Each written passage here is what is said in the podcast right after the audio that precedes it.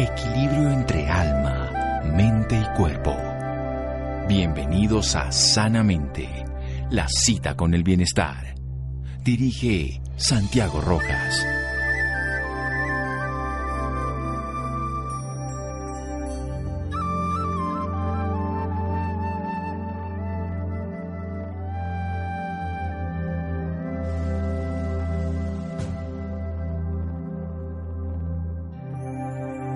El aire es tu alimento y tu medicamento. Aristóteles.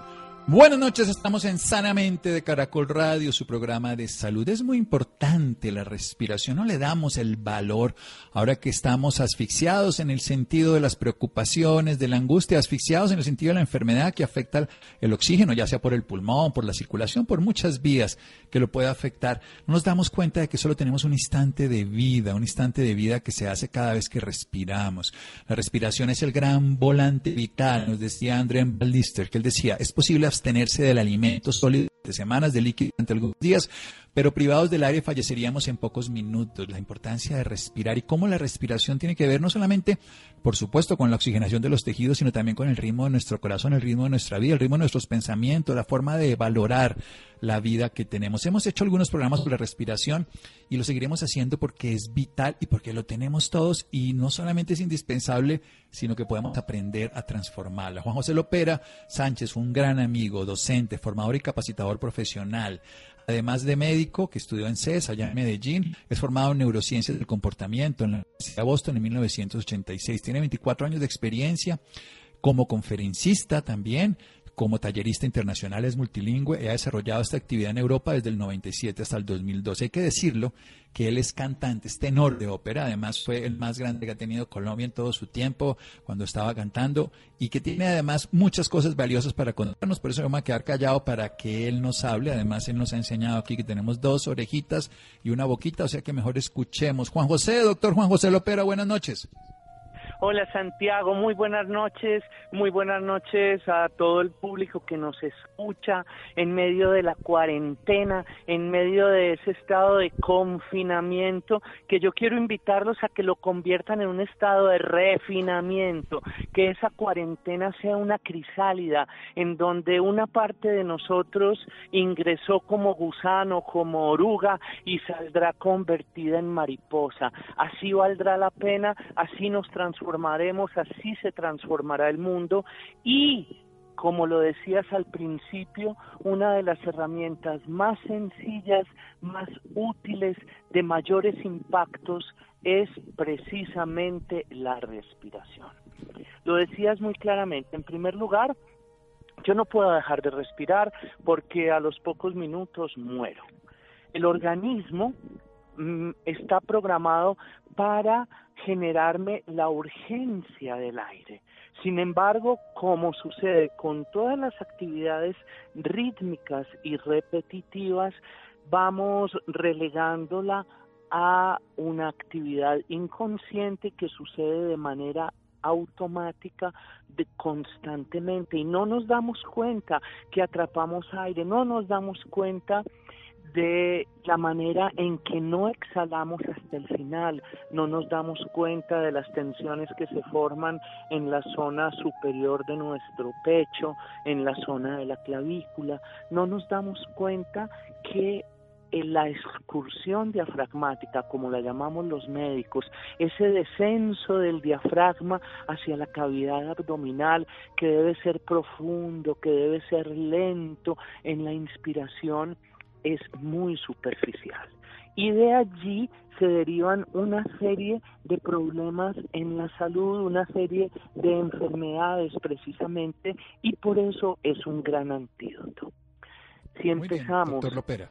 Vamos a hacer un pequeño corte para que usted desarrolle muy bien la idea, usted que es consultor e instructor sobre el tema de respiración y muchas otras cosas de la conciencia. Seguimos en un momento aquí en Sanamente de Caracol Radio. Síganos escuchando por salud. Ya regresamos a Sanamente. Bienestar en Caracol Radio. Seguimos en Sanamente.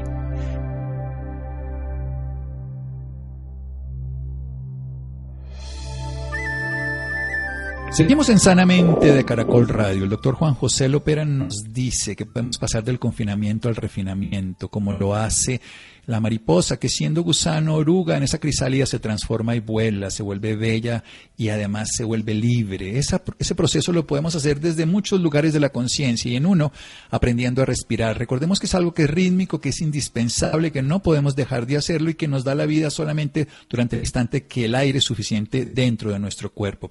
Como es rítmico y repetitivo, en los seres humanos perdemos la conciencia de esto y lo dejamos al inconsciente y por eso atrapamos el aire y no respiramos bien, por eso exhalamos inadecuadamente por eso nos llenamos de tensiones y por eso no hacemos ese movimiento por el músculo que nos da el 70% de la respiración, que es el diafragma. Algo que podríamos hacer consciente lo relegamos a algo sin sentido. Perdemos además la vida. Yo he tenido en este momento unos, por lo menos unos 12 pacientes que he hablado a lo largo de todas estas semanas cuando han tenido problemas respiratorios por esta enfermedad en diferentes lugares del planeta y todos agradecen la posibilidad de respirar. Lo dicen como si hubieran conseguido millones de dólares, como si les hubieran dado el regalo más hermoso. ¿Cómo podemos volver algo tan valioso, algo real y cotidiano para respirar mejor, doctor Juan José Lopera? Bueno, es muy sencillo. ¿Por qué es tan importante el impacto de la respiración? Eh, numerosos estudios clínicos, científicos, han demostrado que cuando el corazón late con un compás regular, rítmico y una variabilidad amplia, todos los ritmos corporales se van serenando y se convierte en el gran director de orquesta de los ritmos orgánicos. Eso se llama coherencia cardíaca. Pero salvo personas muy profundamente entrenadas en uh, las artes y las prácticas del yoga, del Shaolin, del Tai Chi, de la meditación, casi ninguno de nosotros puede actuar directamente sobre su corazón. El corazón es aún más automático que la respiración, pero sí podemos actuar sobre la respiración. Si bien no podemos eh, detener la respiración, contenerla durante más de dos minutos, tres, sin entrar en procesos fisiológicos bastante complicados, sí podemos hacerla más lenta y profunda. ¿Y qué sucede cuando hacemos la respiración consciente, lenta y profunda? En primer lugar, a nivel de la corteza cerebral, a nivel de esa zona en donde procesamos los pensamientos, las decisiones y además donde nos influyen las emociones, empieza a suceder algo que es bien bonito cuando le ponemos atención a la respiración. Y empezamos a respirar de manera más profunda, inmediatamente los procesos de pensamiento se ordenan el pensamiento se vuelve más claro, más lúcido, más sereno y las emociones también. ¿Por qué? Porque al hacer más lenta y profunda la respiración, la distensión de las pequeñas terminaciones nerviosas que hay a lo largo y ancho de los pulmones, que cuando se llenan de aire se estiran un poco y cuando botamos el aire se contraen esas masas esponjosas de los pulmones. Eso le envía al tallo cerebral y al sistema límbico, a la zona donde procesamos las emociones, una señal muy sencilla y muy concreta. Si yo me puedo dar el lujo de respirar lenta y profundamente, le estoy diciendo a todo mi organismo, no me persigue ningún león. No hay ningún evento amenazante. Puedo sentarme a contemplar el paisaje, a hacer la digestión, a realizar todos esos procesos que como médicos sabemos que se activan cuando el sistema nervioso parasimpático, el que nos da tranquilidad, el que nos da la pausa, el que dilata las pequeñas arterias y los capilares y permite una llegada mejor del oxígeno y de los nutrientes de la sangre al resto del organismo, se pone en actividad. Y eso sucede con el simple hecho de respirar más lentamente y de manera más consciente. Mira qué tan sencillo. Hagámoslo, hagámoslo en este momento. Empecemos a darnos cuenta de la manera en que estamos respirando. Si notamos como que nos cuesta que el aire entre, simplemente respiremos un poquito al límite y soltemos en un suspiro prolongado. ¡Ah! Nos vaciamos de aire. Y desde allí, desde ese vacío de aire, comencemos a respirar lenta y profundamente y vamos a ver que si nos damos cuenta de lo que sentimos, de las sensaciones de ese aire entrando en nuestra nariz, descendiendo a los pulmones, el movimiento rítmico de todo mi tronco, vamos a ir encontrando un estado de mayor serenidad. Entonces, además de la serenidad fisiológica que ocurre automáticamente porque el sistema entra en modo de reposo y contemplación. Hay una serenidad que tiene que ver con que el lago de las emociones y los pensamientos se serena, se aquieta y entonces no solamente hay una respuesta fisiológica, sino que también hay una respuesta emocional y cognitiva gracias al tomar conciencia de la respiración. ¿Qué te parece, Santiago? ¿Difícil o fácil? Me parece maravilloso, además, todo lo que se ha documentado con el Instituto de Matemáticas del Corazón, que usted además es uno de sus representantes, es maravilloso, porque con un ejercicio de tres, cuatro minutos, una persona puede cambiar un estado de alerta como si lo persiguiera un león, en este caso, una hipótesis de algo que podría llegar a ocurrir, enfermarse, quebrarse, separarse o lo que sea, a llegar a un estado de coherencia entre lo que respiramos, entre lo que pensamos, en el latir de nuestro corazón y sentir algo maravilloso una confianza, una confianza que la tenemos dentro de nosotros y la recuperamos con una respiración lenta, profunda, consciente, activando la corteza cerebral que atiende la respiración, ordenando los pensamientos y aquietando y serenando las emociones. ¿Cómo es la técnica un poco más desarrollada que usted bien la enseña? Bueno, ese es el primer paso hacer más lenta, profunda y consciente la respiración abdominal y por la nariz. En, siguiente, el siguiente paso es concentrarse en la zona del corazón, hacer que esa respiración sea centrada en el corazón. Y ayuda mucho imaginar que el corazón sonríe y sonreír levemente con nuestros labios conectados con el corazón, sintiendo como que sonreímos plácidamente desde el corazón y sentimos que al inspirar y al botar el aire hay una activación muy sutil en la zona del corazón. Ya tenemos los dos primeros pasos. Y el tercer paso, que es muy importante para esa técnica básica de la coherencia rápida, es imaginar o recordar más bien un evento que me produzca gratitud, que me produzca bienestar, que me produzca aprecio. No tiene que ser un evento como de final de película de Walt Disney con fuegos artificiales, no algo sencillo, sereno, cotidiano, profundamente valorado por nosotros, el abrazo de un hijo, de una hija, la visita de un nieto, de una nieta, jugar con la mascota, estar con la pareja, contemplar un atardecer, un lugar en el que nos sentimos plenos y conectados con la naturaleza, recordar algo que emocionalmente me produzca gratitud, bienestar, armonía. ¿Y por qué es importante esto? Fíjense que yo no hablo del pensamiento positivo, yo hablo de la emoción positiva. Ya sabemos experimentalmente también que el pensamiento positivo está mandado a recoger. El cerebro no es bobo. Si yo estoy preocupado y yo le doy órdenes a mi cerebro diciendo tengo que estar tranquilo, tengo que estar tranquilo, tengo que estar tranquilo, eh, inmediatamente genero desconfianza y una tensión subconsciente mayor. ¿Qué pasa? Cuando yo recuerdo un evento que es agradable, que me genera emociones positivas, que me genera gratitud. Recordar, como lo decían las abuelas, recordar es vivir.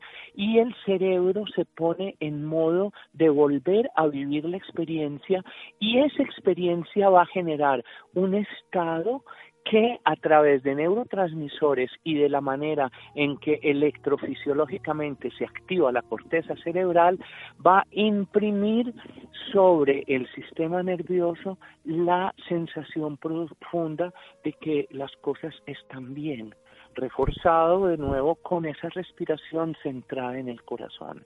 Y es que hay muchas más vías de estímulo de la zona que controla las emociones hacia la que controla los pensamientos que viceversa y por eso es más poderosa la emoción que el pensamiento a este nivel. Muy bien, doctor Lopera, vamos a hacer un pequeño corte y seguimos en esta maravillosa. Bienestar en Caracol Radio. Seguimos en Sanamente.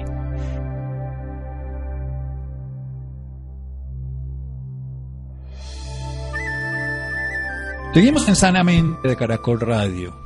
Es un maestro de la música, cantante de ópera, es médico, es consultor, es instructor, nos está educando en algo esencial, la respiración.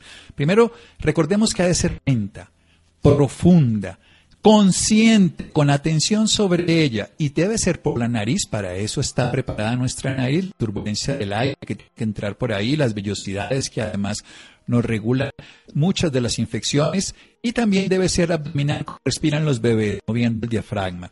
Nos vamos a concentrar en la zona del corazón. Imaginemos que nuestro corazón sonríe, usamos una sonrisa también en nuestro rostro. Y cuando inspiramos y botamos el aire de manera continuada, lenta, pausada, profunda, abdominal por la nariz, estamos atendiendo el corazón. Y en esa atención al corazón sentimos que hay un pequeño flujo en esa zona. Y vamos al recordar, recuerdo, volver al corazón significa esa palabra, recordar. Y es ese recuerdo de un evento gratificante, maravilloso, de bienestar, de armonía, vamos nosotros a permitir que esbocemos ese bienestar en el recuerdo, que nuestra respiración se aquiete y modulamos las emociones. Somos mucho más emotivos que mentales y el, y el cerebro seguirá pensando, pero si nos metemos en la emoción, la experimentamos, vamos a transformar nuestra vida de una manera profunda. El cerebro no le podemos mamar gallo peleando contra él, vamos a sufrir más estrés y tensión. En cambio, podemos modular nuestras emociones experimentándolas y transformándolas a través de un recuerdo de, maravilloso de bienestar y de gratitud y experimentar la gratitud, todo tiene sentido. Continúe, doctor. Bueno, y algo que es muy importante, practicarlo repetidas veces durante el día, durante cortos periodos de tiempo. ¿Qué pasa? Mi cerebro está acostumbrado, tiene el hábito de funcionar bajo tensión en situaciones de estrés. Cuando yo empiezo a realizar este ejercicio, que ojo, no tengo que tener los ojos cerrados, puedo estar esperando a que me contesten eh, en el teléfono de alguna parte a la que estoy llamando, puedo estar simplemente esperando a que me sirvan la comida, puedo estar en este caso en un ascensor, puedo estar realizando cualquier actividad y simplemente hago una micro pausa de tres, cuatro minutos, respiro de esa manera con los ojos abiertos y voy a estar imprimiéndole a mi sistema una manera diferente de funcionamiento que con la que perdona que con la repetición se convierte en hábito, en hábito de funcionar de una manera más eficiente, con menos desgaste, con menos estrés, con mayor armonía y bienestar. Entonces, lo ideal es que yo practique al menos unas seis veces al día durante tres a cuatro minutos. ¿Cuándo? Al, antes de levantarme de la cama, apenas despierto. Cuando me voy a dormir, ya llevo dos. A media mañana, a media tarde, ya llevo cuatro y busco otros dos momenticos en el día en los que yo sepa que puedo hacer una micropausa y de esa manera rápidamente estaré enseñándole a mi cerebro y a todo mi sistema a responder a ese llamado de la armonía a través de la respiración. ¿Y qué sucede? Cuando tengo entrenado mi cerebro, mi sistema, a que responda de esa manera, si me encuentro en una situación conflictiva, difícil, de enojo, de tristeza, de decepción, de angustia, de estrés, voy a empezar a realizar el ejercicio y mi sistema va a responder mucho más rápidamente. Mucha gente no practica y de pronto le pasa la situación y trata de eh, aplicar la técnica y dice, ah, no, eso no funciona, pero es porque no la hemos practicado. Messi eh, practica sus piruetas y las ha practicado millones de veces y por eso cuando le caen tres atacantes del Real Madrid se los saca como si nada porque lo ha practicado muchísimas veces. Eh, a los escuchas, la del Real Madrid es porque tanto Santiago como yo somos del Barcelona.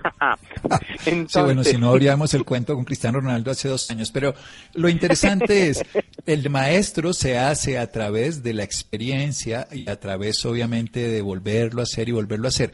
¿Cuánto es el tiempo de la inspiración y la expiración?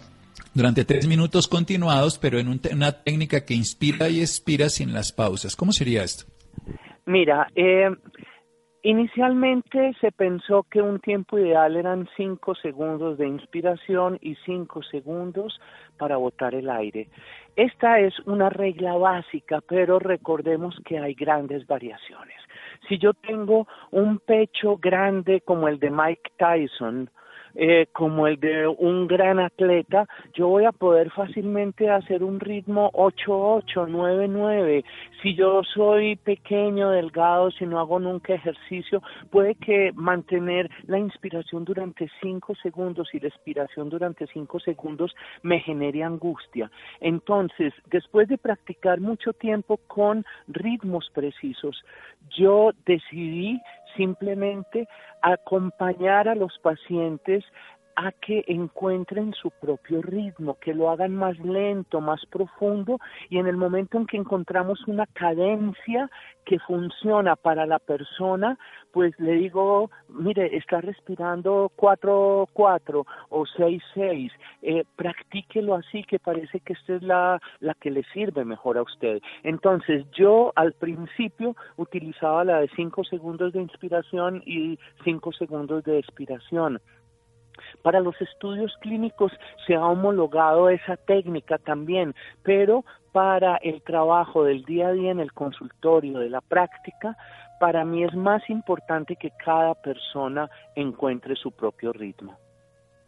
Cada persona va a encontrar su ritmo. Recordemos algo que la respiración maneja el ritmo de los pensamientos, que puede modular el corazón. Los antiguos y básicamente durante muchas décadas en Oriente han llamado la ciencia de los ritmos el pranayama, que estructura prácticas de respiración consciente para decidir cómo vivir nuestra vida, cómo afrontarla, cómo modularla.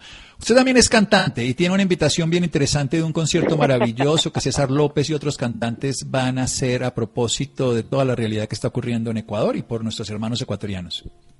Bueno, eh, antes de entrar ahí, hablemos dos cositas sobre el canto, porque una forma de respirar lenta, profundamente y con gran carga emocional es cantar. Cuando yo estoy cantando, yo inspiro más profundo, yo retengo más el aire y además si canto algo que me gusta, no importa si estoy siendo afinado o no, no importa, si lo estoy disfrutando, estoy haciendo un ejercicio de profundidad respiratoria. Entonces, ojo, cantemos y este sábado, como lo dices, va a haber un concierto gratuito para reunir fondos para apoyar al Ecuador en eh, su lucha que ha sido muy difícil, mucho más difícil que la nuestra colombiana contra el coronavirus y sus complicaciones. Pueden entrar a la página de sintergética.org www.sintergetica.org e inscribirse es completamente gratuito y va a haber eh, artistas maravillosos. En primer lugar, eh, dos exponentes del canto sagrado muy, muy especiales. El primero es un maestro del yoga, Sri Shamji Bhatnagar, y una persona además que ha sido muy famosa en los cantos espirituales, Deva Premal, imiten su esposo. Además de César López, nuestro querido cantante colombiano condecorado por las Naciones Unidas por su compromiso social, eh, bueno, maravilloso, sensible, profundo, y además dos eh, cantantes ecuatorianos, Daniel Betancourt y Giampiero Zunino Giampiero Zunino. Va a ser el sábado de 2 de la tarde, hora colombiana, a seis, seis y media de la tarde. va a ser a través de eh, plataforma online previa inscripción eh, gratuita, completamente gratuita. Habrá una plataforma de donaciones que el que la quiera utilizar es bienvenido. El objetivo eh, principal es solidario. El hashtag que estamos utilizando es hashtag una pandemia de solidaridad. Queremos convertir más allá que la pandemia de patología viral que estamos viviendo queremos convertirla en una pandemia de conciencia, de solidaridad, que realmente nos impulse a una masa crítica de seres humanos a que unidos a las necesidades compartidas realmente nos transformemos y nos refinemos en ese confinamiento en el que estamos actualmente sometidos. Muy bien, qué belleza de oportunidad de compartir con hermanos ecuatorianos, de además escuchar un concierto maravilloso y también de bajarse del bus, como se dice popularmente, para ayudarles a ellos. Podemos entrar en la página sintergética.org.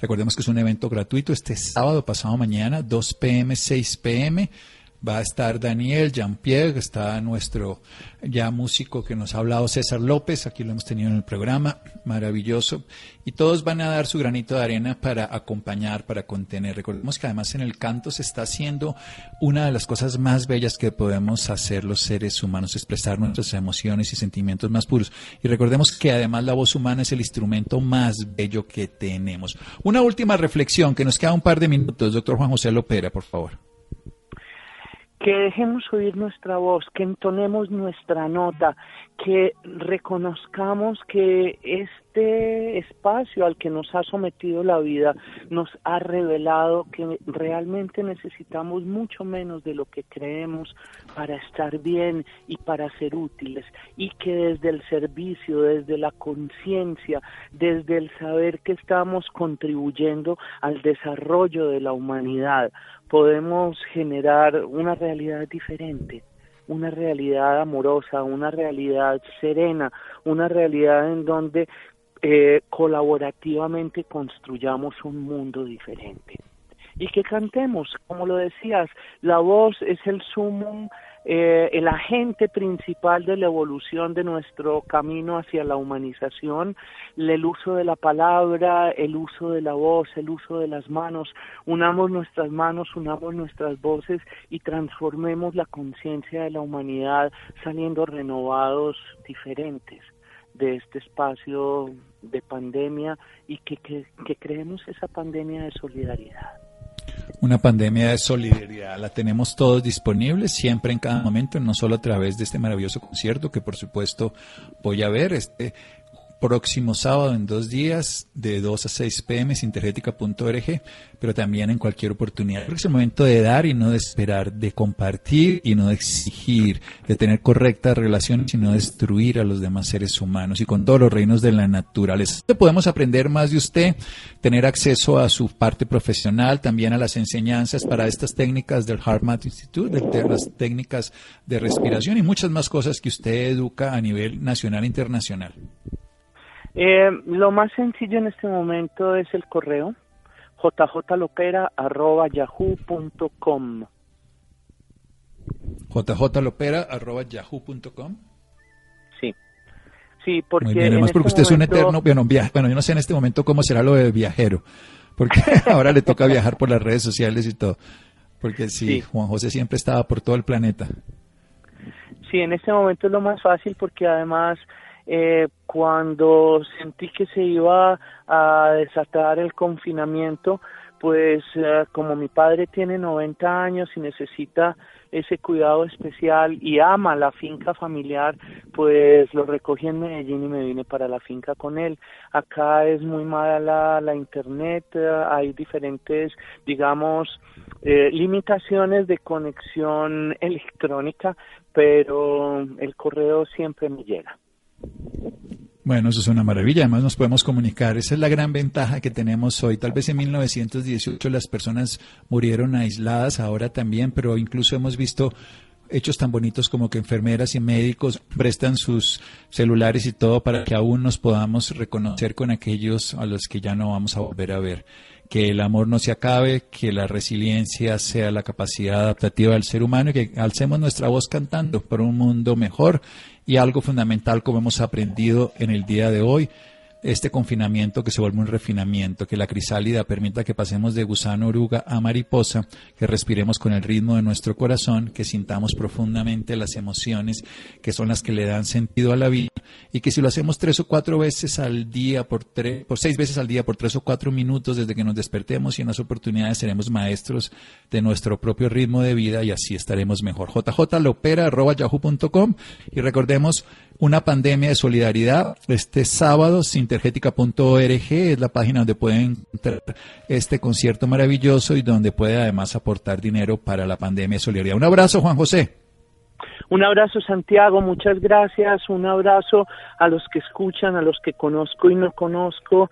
Estamos poniendo nuestro granito de arena. Déjense inundar de inspiración, motivar y háganlo también en cada instante.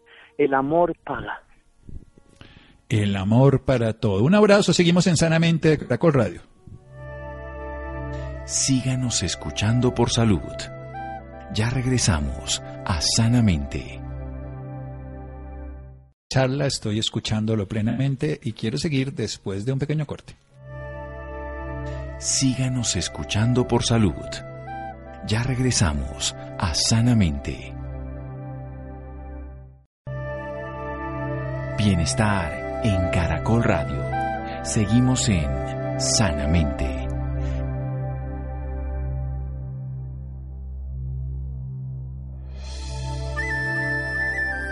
Seguimos en Sanamente de Caracol Radio, los interesados en el doctor Juan José Lopera, jjlopera.yahoo.com y también en el concierto de este sábado, sintergética.org. Esto es muy importante. Bien, estos son algunos tips para que los niños con implantes auditivos puedan aprender más palabras en casa. Ya que hablamos del canto, hay que para poder escuchar, para poder hablar, hay que saber escuchar y podemos ayudar en esta forma. Juan José. Buenas noches Santiago para usted y para quienes nos escuchan a esta hora.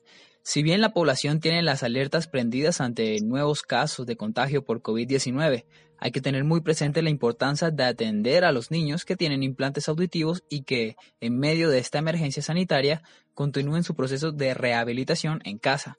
El confinamiento debe contribuir más que nunca a que la familia estimule diariamente a sus hijos, es decir, tener una interacción a través del habla y el lenguaje para brindarle al niño el acceso a una comunicación efectiva. Para hablarnos más del tema nos acompaña la, doctora Romina Pisione, licenciada, profesora en Educación y Lenguaje de la Facultad de Medicina de la Universidad El Salvador, en Argentina.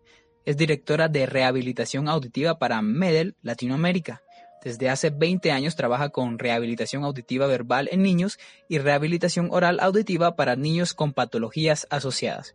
Buenas noches, Romina, y bienvenida sanamente. Buenas noches, Juan José. Un placer por poder compartir esta entrevista contigo. Pues doctora, hablemos inicialmente sobre qué es un implante auditivo y por qué se hace necesario. Bueno, el implante auditivo eh, o implante coclear eh, es un dispositivo electrónico que le da la posibilidad a las personas con pérdidas auditivas eh, de tener acceso a todos los sonidos del habla. como vos mencionaste anteriormente, Medel es una compañía de soluciones auditivas que le permite a estas personas con una pérdida auditiva tener el acceso a ese tipo de dispositivos auditivos. ¿Qué patologías requiere estrictamente de estos implantes? Eh, estos implantes están diseñados para todo tipo y grado de pérdidas auditivas, lo cual cualquier paciente con una pérdida auditiva eh, evaluado de manera adecuada por un profesional eh, médico otorrino y audiólogo y audióloga eh, a través de un equipo donde se evalúan todas las posibilidades que existen adecuadas para ese paciente, pueden eh, indicar cuál es el dispositivo más, más adecuado para ese paciente. Pero tenemos que tener en cuenta que eh, todos los pacientes, niños, adolescentes, adultos, independientemente del tipo y grado de pérdida auditiva, pueden tener acceso a este tipo de dispositivos. ¿Y cuáles son esos tipos y grados? Eh, tenemos desde grado leve, eh, moderado, severo o profundo. Pero esto, te vuelvo a repetir, tiene que ser evaluado por un equipo eh, médico, el cual evalúe desde todas las áreas cuáles son las necesidades y posibilidades de cada paciente, porque hay que tener en cuenta muchísimas cosas, las cuales ellos son los indicados para poder definir estos dispositivos auditivos. Doctor, hablemos un poco sobre cómo rehabilitar desde casa a un niño con pérdida auditiva. Eh, bueno, la realidad es que hoy, en estos días que estamos viviendo, eh, creo que esta posibilidad que se les está dando a las familias de estar 24/7 con sus niños es fundamental para poder desenvolver todas las estrategias eh, y herramientas que tenemos en la rehabilitación. Eh, nosotros decimos que el, principal en el tratamiento de rehabilitación es papá, mamá y la familia que rodea diariamente al niño, porque ellos son los que van a hablar y le van a dar esa información que el cerebro necesita para estimular a ese niño y para que ese niño empiece a comprender y más adelante a evocar ese vocabulario que necesita para tener las competencias lingüísticas adecuadas, para una comunicación efectiva, ¿no? Doctora, eh, ¿cuáles son los consejos para lograr eh, rehabilitar de una manera más adecuada a, los niños? Bueno, em, nosotros estamos actualmente eh, en MEDEL promoviendo unos tips y unas herramientas de rehabilitación. las personas que quieran acceder pueden acceder a través de nuestra página de www.medel.com eh, son tips y herramientas que se utilizan diariamente y que se dan en la terapia cuando el paciente asiste presencialmente a la terapia, pero estas herramientas son las indicadas para utilizar en la casa. Por ejemplo, una de ellas es hablar más. Hablar más es lo que le va a dar al niño la posibilidad de que ese cerebro crezca en vocabulario y crezca en cuanto a comprensión y al lenguaje hablar más de lo que le interesa al niño, de lo que le importa al niño, de lo que está pensando ese niño, de lo que nosotros hacemos diariamente. Yo en general el consejo que les doy siempre a los papás es que son actores de esa vida. Entonces el poder relatar lo que van a hacer en tiempo futuro, lo que están haciendo en tiempo presente y lo que hicieron en tiempo pasado, le da la posibilidad al niño de escuchar una vez de repetir ese lenguaje y volver a escucharlo y de volver a repetir infinidad de veces para que este cerebro vaya creciendo.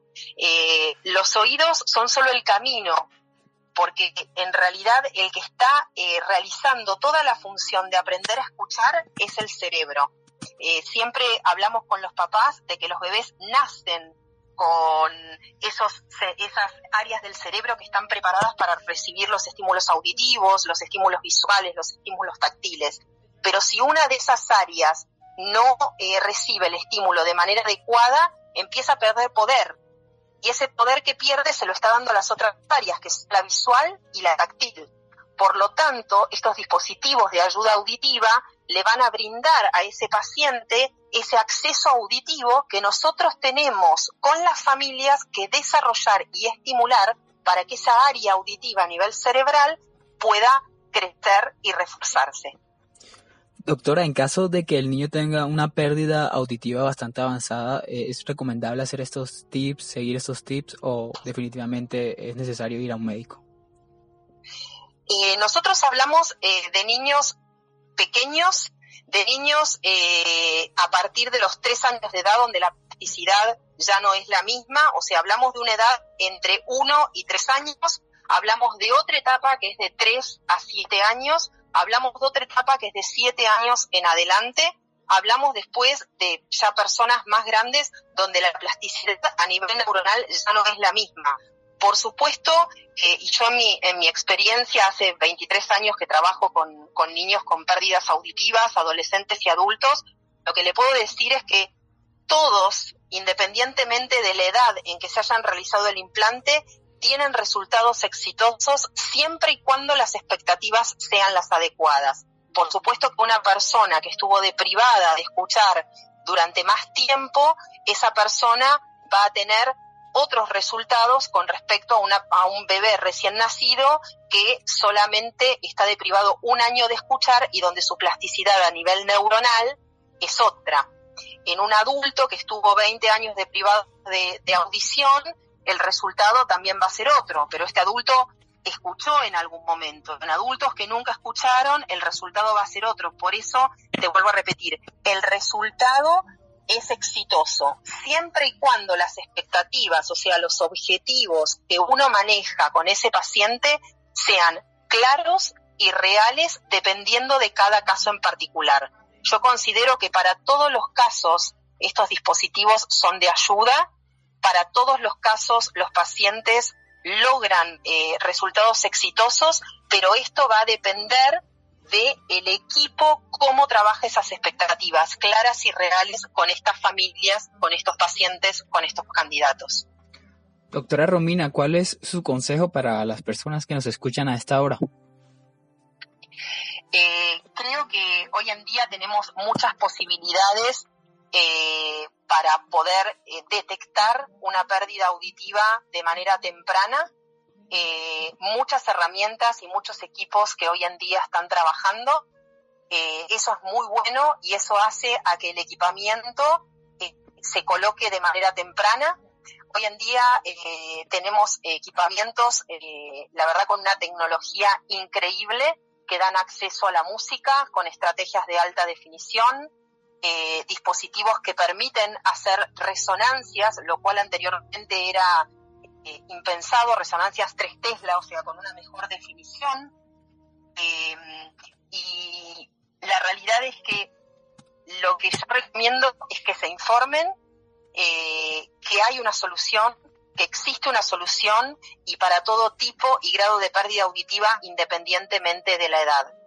Entonces, creo que hay un, un largo camino por, por recorrer eh, y que es necesario que consulten con el equipo eh, que tenga las herramientas adecuadas para poder llevar, llevar adelante todo este proceso.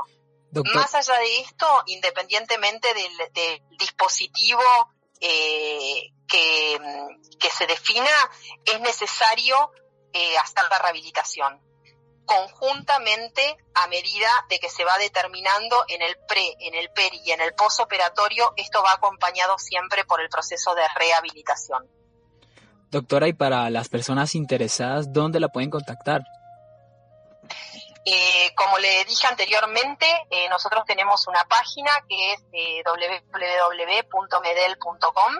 Tenemos un blog para profesionales eh, puedo dejarle mis, mis datos, mi email y mi, mi contacto, eh, pero dentro de la página dentro del blog de Medel, ahí van a poder acceder, así como yo te comentaba sobre la estrategia de hablar más, a otras estrategias, a diferentes tests que pueden tomar para poder chequear la audición y el acceso auditivo de, de niños, adolescentes y adultos, a diferentes materiales con consejos para usuarios y para candidatos, eh, y a diferentes tipos de dispositivos indicados para cada tipo y grado de pérdida auditiva. Eh, siempre, más allá de toda esta información, es necesario contactar a un otorrino y a una audióloga para poder llevar a cabo todo este proceso pre, peri y post eh, tecnología. Pues doctora Romina Pisione, gracias por esta información y por acompañarnos esta noche en Sanamente. Muchísimas gracias a ustedes por permitirme este espacio eh, y estoy a disposición de lo que necesiten. Muchísimas gracias. Muchas gracias, Juan José. Muchas gracias a Iván. Muchas gracias a Laura, Ricardo Bedoya, Jessy Rodríguez. Quédense con una voz en el camino con Ley Martín. Caracol piensa en ti. Buenas noches.